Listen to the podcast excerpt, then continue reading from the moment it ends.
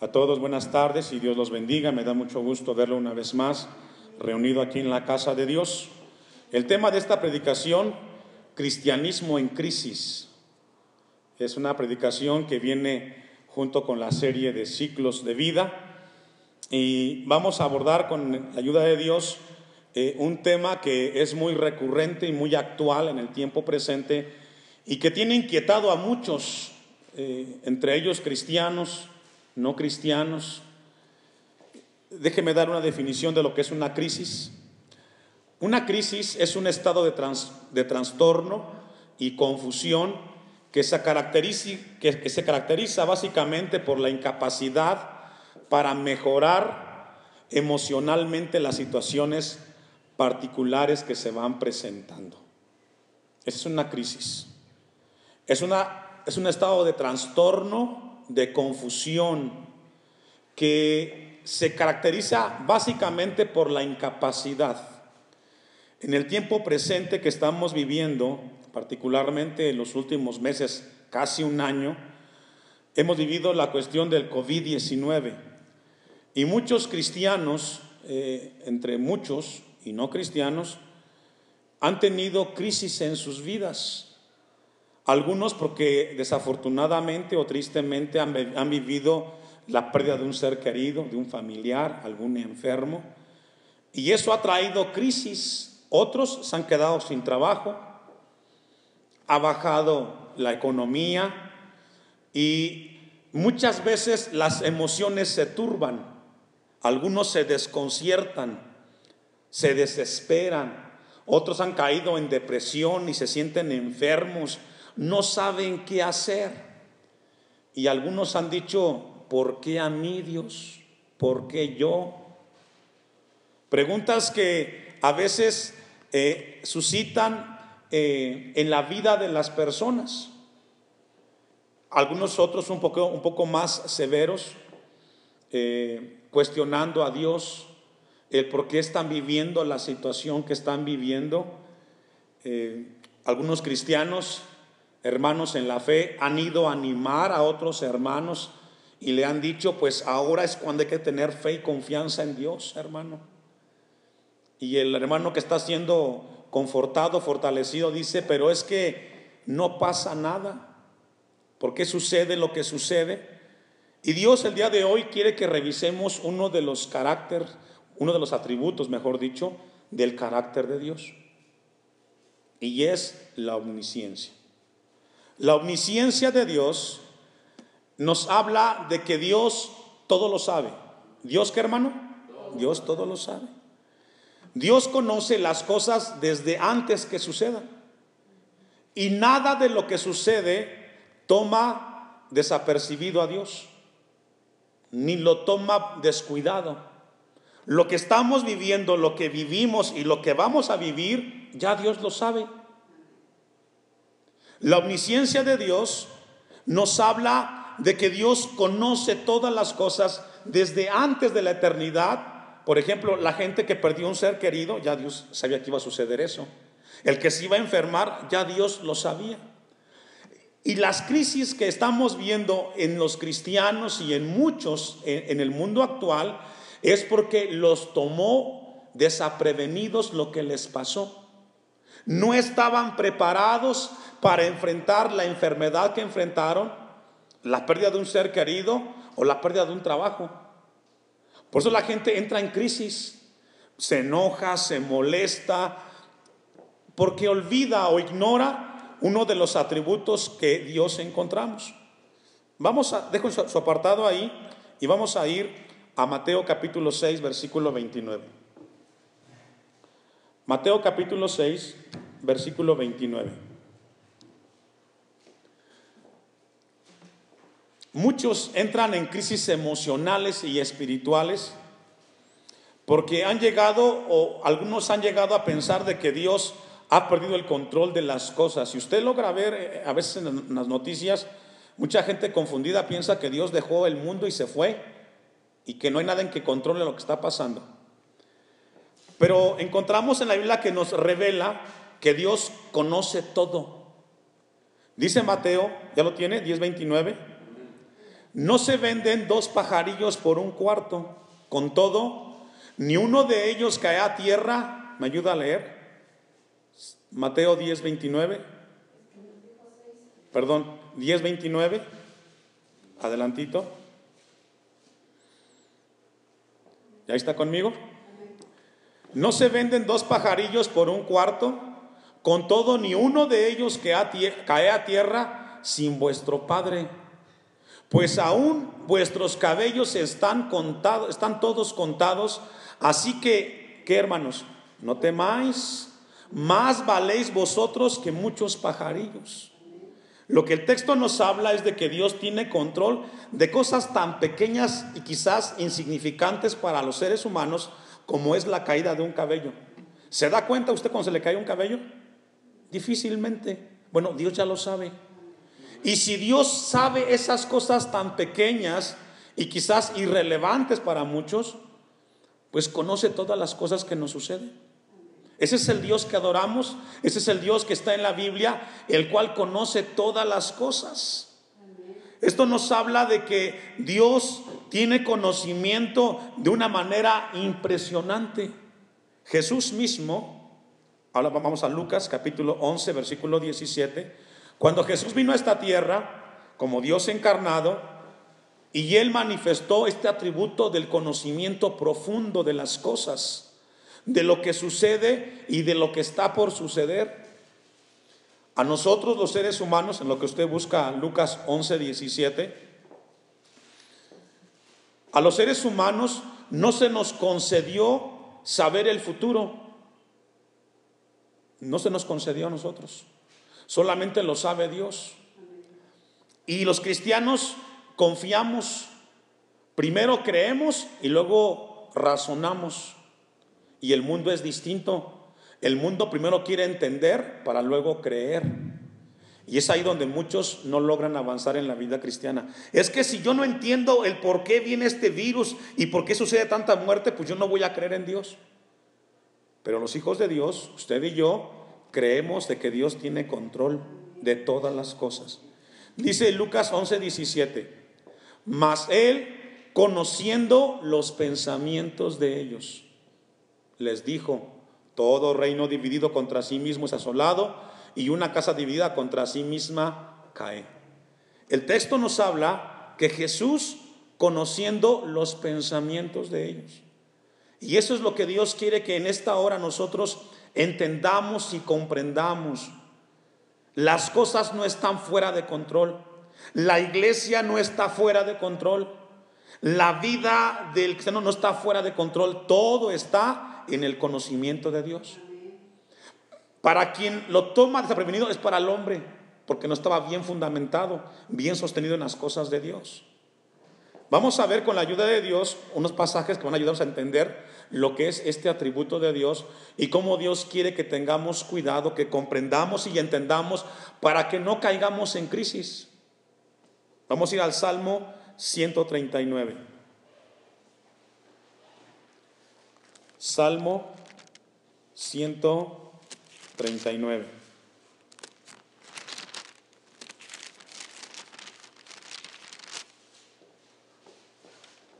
Este salmo nos revela todo lo la omnisciencia de Dios. Ya dijimos que es el conocimiento anticipado de las cosas. Dios lo sabe todo. Dice el salmista, oh Jehová, tú me has examinado y conocido. Fíjese, le pasó el escáner Dios a David en este momento. Totalmente su vida. Nadie conoce más nuestra vida que Dios mismo, hermano. Ni siquiera uno mismo puede saber quién realmente es uno. Solamente Dios sabe quién somos. Tú, dice el texto 2, tú has conocido mi sentarme y mi levantarme. ¿A quién le interesa cómo te levantas? ¿De humor, de no humor, enojado, triste? ¿A quién le interesa eso? ¿Sabe a quién? A Dios. Y Dios sabe cómo te levantas, con qué actitud, si molesto, si enojado, si triste, si melancólico, si frustrado, si con ganas de vivir, sin ganas de vivir. Esas cosas tan irrelevantes para muchos, Dios las conoce de cada uno de nosotros. no de unos, de todos. Y David aquí nos habla de ese poder tan grande del conocimiento del Dios, de la Biblia, del Dios creador. Y dice el texto 2, tú has conocido mi, mi sentarme y mi levantarme, has entendido desde lejos mis pensamientos. Es decir, antes de que pienses lo que vas a decir, ya Dios lo sabe. Desde antes que tú digas una palabra no adecuada, una eh, falta de respeto, ya Dios sabía lo que ibas a decir. Y a, veces los seres humanos quieren ocultarle estas cosas. Es que, que no se dé cuenta mi esposa cómo soy realmente, o, o mis hijos, o el vecino. No, no te escondas de las personas solamente, de Dios que te ve en todo momento. Ese es Dios, hermanos. Dejo un apartado, bueno, vamos a, al Salmo 44, versículo 21. Dios sabe los pensamientos íntimos, lo que estamos pensando antes de hablar. Dice el Salmo 44, ¿ya lo tiene 21? Ponga su vista ahí. ¿No demandaría Dios esto? ¿Por qué? Porque Él conoce, ¿qué conoce Dios, hermanos? ¿Sí logra entender ese pasaje o esa palabra que acaba de leer? Dios conoce los secretos de los hombres. Lo que tú piensas que nadie se va a enterar, ¿qué crees? Ya Dios lo sabe. Y lo que Dios quiere que cuando leemos esto, hermanos, es de que nos demos cuenta que el Dios que estamos eh, siguiendo, el Dios que nos habla es un Dios omnisciente. Todo lo sabe. No puedes ocultarle nada a Él. Somos eh, hojas en blanco ante los ojos del Todopoderoso. Por eso sé que en el tiempo presente tenemos que descansar en Dios. No sé lo que pasará el siguiente año o el siguiente día o el siguiente mes, pero Dios sí lo sabe. Quiero confiar en Dios porque Él me guardará. Él sabe lo que yo no sé. Amén. Y esto es muy importante que Dios quiere que entendamos nosotros. Vamos a ir a Jeremías 1, 4 y 5.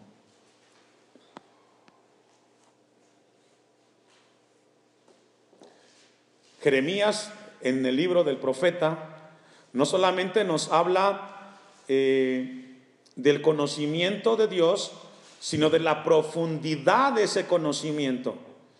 Ya dijimos que la crisis es un evento donde alguien es tomado de manera repentina, desaprevenido, y hay un cambio de emociones muy grandes. Mira lo que dice Jeremías 1.4. Vino pues palabra de Jehová a mí diciendo, antes que te formase en el vientre, que te conocí.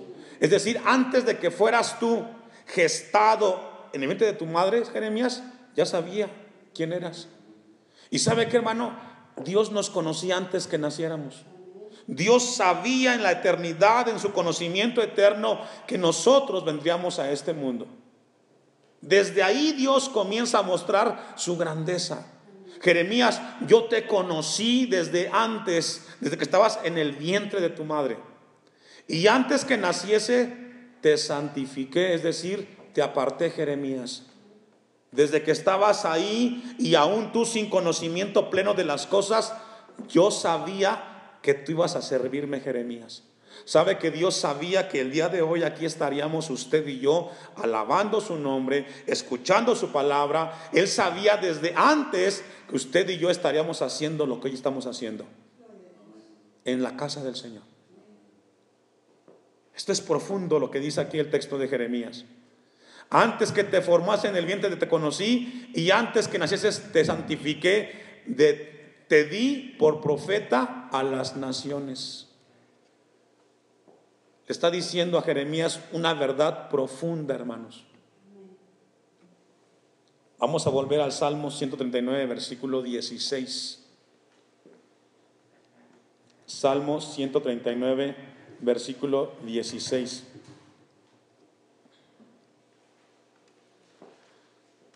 David escribe este salmo. Tus ojos, dice, pues eh, el 16. Mi embrión vieron tus ojos, y en tu libro estaban escritas todas aquellas cosas que fueron luego formadas sin faltar una de ellas. Dice otra versión, tus ojos vieron mi cuerpo en formación. Profundidad de Dios. Estaba usted y yo, estuvimos en el vientre de nuestra madre y Dios estaba viendo cómo fuimos nosotros desarrollándonos desde ahí. No solamente vio nuestra formación, sino que también todo lo que íbamos a vivir, Dios ya lo había escrito en su libro, dice el texto. Dios sabía a qué te ibas a dedicar en esta tierra. Cuando vamos al pasaje que estamos leyendo, hermanos, lo que Dios quiere es que traigamos paz de parte de Él a nuestro corazón. No hay ninguna crisis para el cristiano si confía en Dios. ¿Sabe por qué, hermanos? Porque es un mensaje muy profundo que Dios nos da a nosotros, que tenemos que entender nosotros de parte del Señor. Dice el versículo, desde que estaba en el, mi embrión vieron tus ojos. Antes de que fuéramos formados, desde allí el Señor nos ayudó para seguir adelante. Vamos a, volver al texto 5 del mismo Salmo 139. El 4 pues aún no está la palabra en mi lengua y he aquí, oh Jehová, tú la sabes toda. Detrás y delante me rodeaste y sobre mí pusiste tu mano. Ahora, fíjese lo que dice a continuación David en el versículo 6, porque esto es profundo. Dice el texto 6, tal conocimiento. ¿Qué conocimiento? El conocimiento de Dios que conoce el pasado, el presente y el futuro. Ese conocimiento de todo de Dios, David dice, tal conocimiento es demasiado para mí.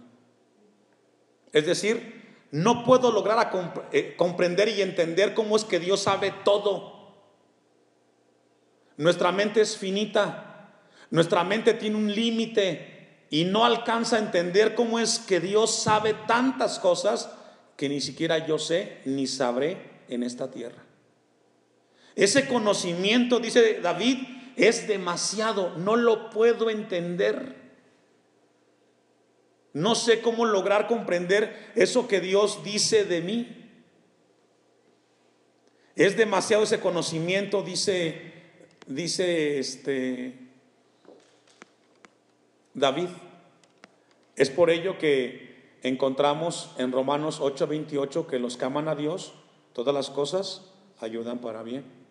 Aún el dolor que Dios sabía que íbamos a, pasar, Dios lo utiliza para un bienestar en nuestras vidas.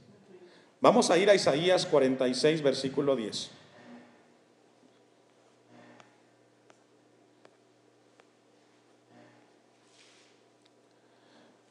Libro del profeta Isaías 46, 10.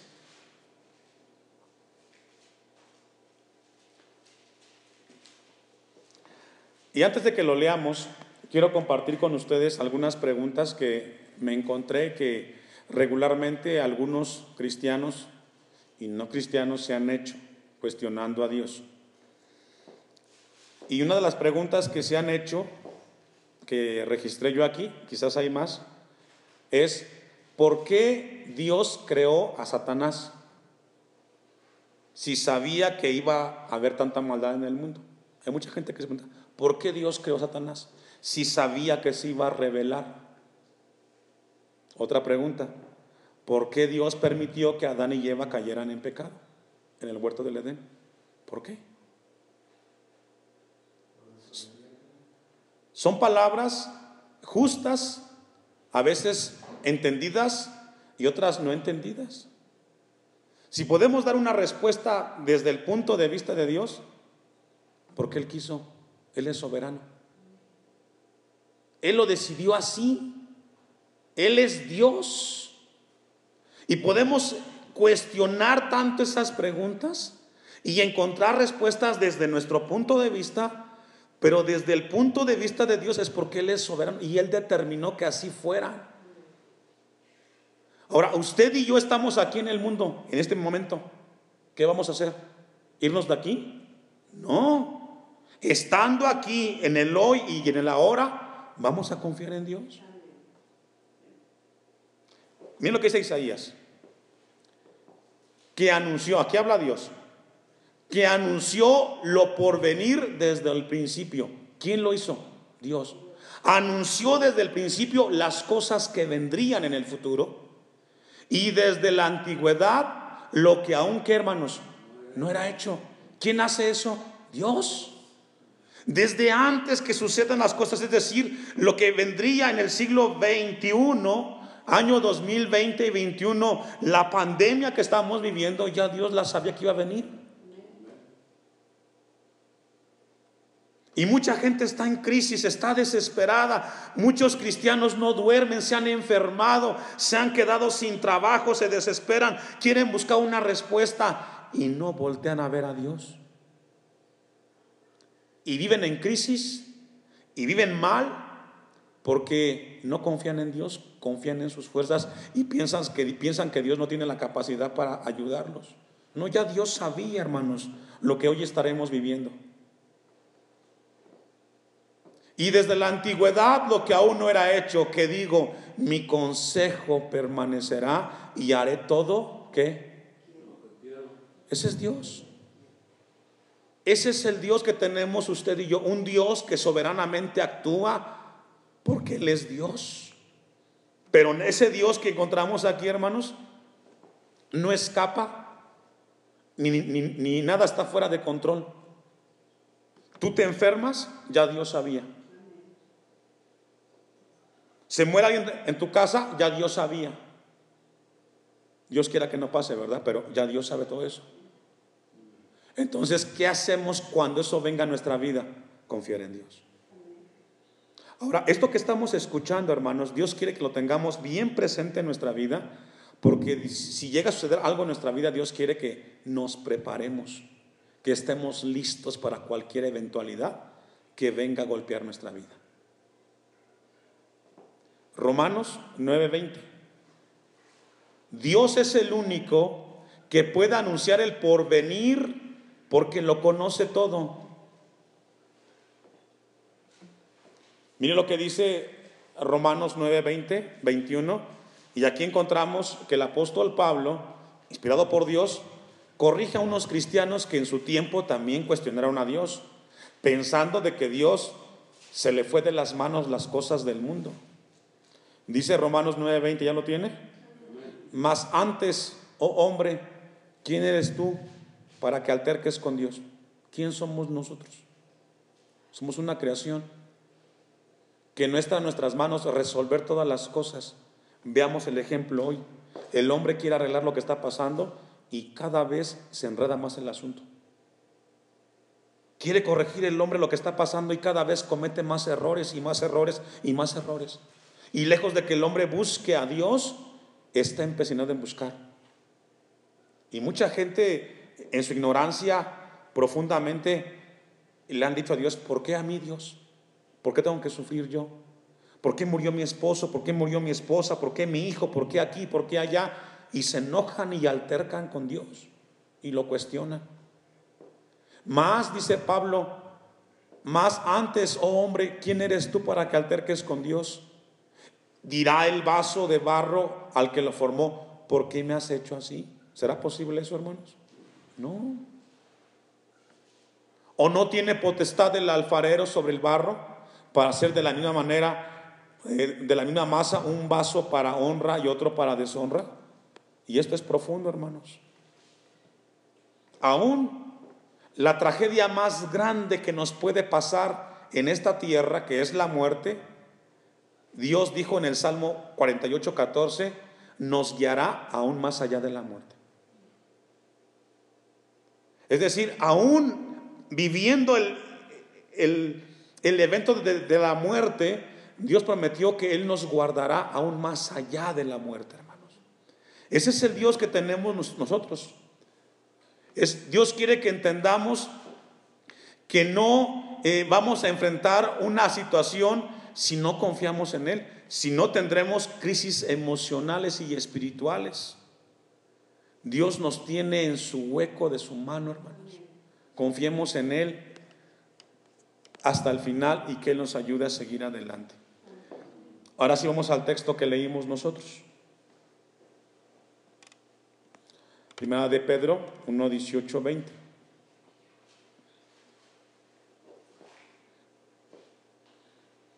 Los cristianos del primer siglo, hermanos, tenían una convicción bien firme de lo que era la omnisciencia de Dios. ¿Sabe que, hermano, Dios no tiene plan B? Aquí usted y yo, como seres humanos, siempre a veces implementamos un plan A, un plan B, un plan C. Pues si no funciona esto, hacemos otro y otra cosa. No, Dios no tiene plan B ni plan C. Es sus planes y así son. Dice, dice el, apóstol Pedro. Ahora, antes de que lo leamos, este pasaje que vamos a leer, previamente Pablo, este Pedro, se recuerda cuando Jesús le dijo que iba a ir a Jerusalén y que iba a ser eh, martirizado y que, iba, y que iba a morir. Viene Pedro y le dijo, no te suceda tal cosa, maestro, no vayas para que no mueras. Y ahí eh, Jesús lo reprendió y le dijo, hasta un lado de mí, Satanás. Porque ya desde ese momento Pedro entendía las cosas humanamente, pero aquí donde vamos a leer, él ya está un poco más maduro, ya entendió un poco más de las cosas de Dios. El Hijo de Dios primero cree, primero tiene fe y luego entiende, no a la inversa. Si usted quiere entender y luego creer, no es posible. Dice Pedro, sabiendo que fuisteis rescatados de vuestra manera, de, de vuestra vana manera de vivir, la cual recibisteis de vuestros padres, no con cosas corruptibles como oro o plata, sino con la sangre preciosa de Cristo, como de un cordero sin mancha y sin contaminación, ya destinado desde antes de la fundación del mundo. Esa frase es profunda, hermanos. Lo que dice el versículo 20 es que ya Jesús estaba destinado a qué? A morir. Él venía a este mundo a morir. Ya, eso ya estaba escrito que así iba a ser. Y lo que Dios quiere que em, aprendamos, ahorita que leemos esto, hermano, es que usted, Dios ya sabía o sabe lo que va a pasarle a usted toda su vida aquí en el mundo. Y también a mí. Ya Dios sabe a qué venimos, con quién nos íbamos a casar, nuestros hijos y cómo va a ser nuestra vida. Lo que hizo Jesús en, en, su vida aquí en la tierra es de que Él confió en el Padre hasta el fin y cumplió su propósito. Y aquí lo que dice Pedro, ya destinado. Jesús ya estaba destinado desde antes de la fundación del mundo, pero manifestado en los postreros tiempos por amor a nosotros. Cristo fue destinado desde antes que fuera creado para que viniera a dar su vida por nosotros. Y esto es profundo, hermanos. Dios quiere que entendamos que su conocimiento anticipado de las cosas es profundo en nuestras vidas. Vamos a volver al Salmo 139 y seguir leyendo un poco más acerca de, de la omnisciencia de Dios.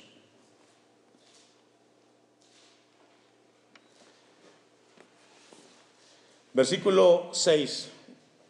Tal conocimiento, dice, dice David, tal conocimiento de Dios es demasiado maravilloso para mí.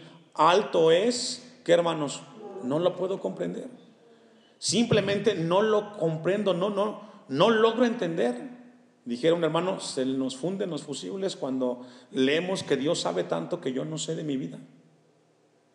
No lo puedo comprender, dice David me resulta para mí incomprensible, pues deja de estar pensando en que no puedes entender, mejor cree en Dios. Mejor creamos en Dios. Versículo 7. ¿A dónde miré de tu, de tu espíritu y a dónde, a dónde huiré de, tu presencia? Si subiera a los cielos, ahí estás tú, si en el Seol hiciere mi estrado, he aquí, he aquí, allí tú estás. Y comienza a preguntarse David, ¿a dónde puede escapar de la presencia de Dios? La respuesta es, de ningún lugar. Porque en todos los lugares está el Señor. Vamos a ir a Hechos 2.22, hermanos. Vamos a ir al libro de los Hechos 2.22.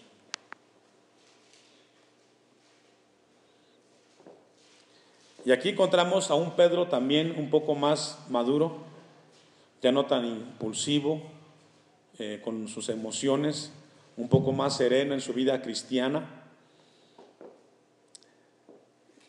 Dice el texto 22, varones israelitas, oíd estas palabras.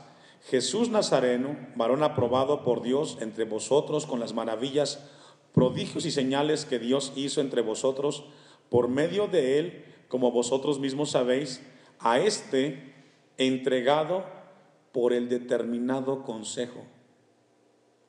Esa palabra también es muy profunda. Pedro le está diciendo a la gente, la gente que entregó a Jesús, esas personas ya estaban o ya Dios sabía quiénes iban a entregar a Jesús. El grupo de gente que fue a entregar a Jesús, ese consejo, ya, ya Dios lo sabía en la eternidad. A este, dice el 22, entregado por el determinado consejo y anticipado conocimiento de Dios. Prendisteis y matasteis por manos de ñucos crucificando. El texto 23, hermanos, Dios, ya vamos a concluir, pero Dios quiere que nos llevemos esto en el corazón. El conocimiento anticipado de Dios en nuestra vida y en las cosas que vivimos es completo, hermano. Lo único que podemos hacer usted y yo en esta tierra, como no sabemos todo lo que vamos a vivir todavía, es confiar en Dios, esperar en Dios. Y aún el dolor más grande que venga a nuestra vida, Dios quiera que no pase, ¿verdad? Pero lo que Dios dice es de que Él tiene un conocimiento anticipado de todo lo que sucede en este mundo. No estamos fuera de control. La iglesia, lo que estamos viviendo aquí localmente, Dios lo sabe. Y Dios sabe que los que estamos, estamos caminando con fe.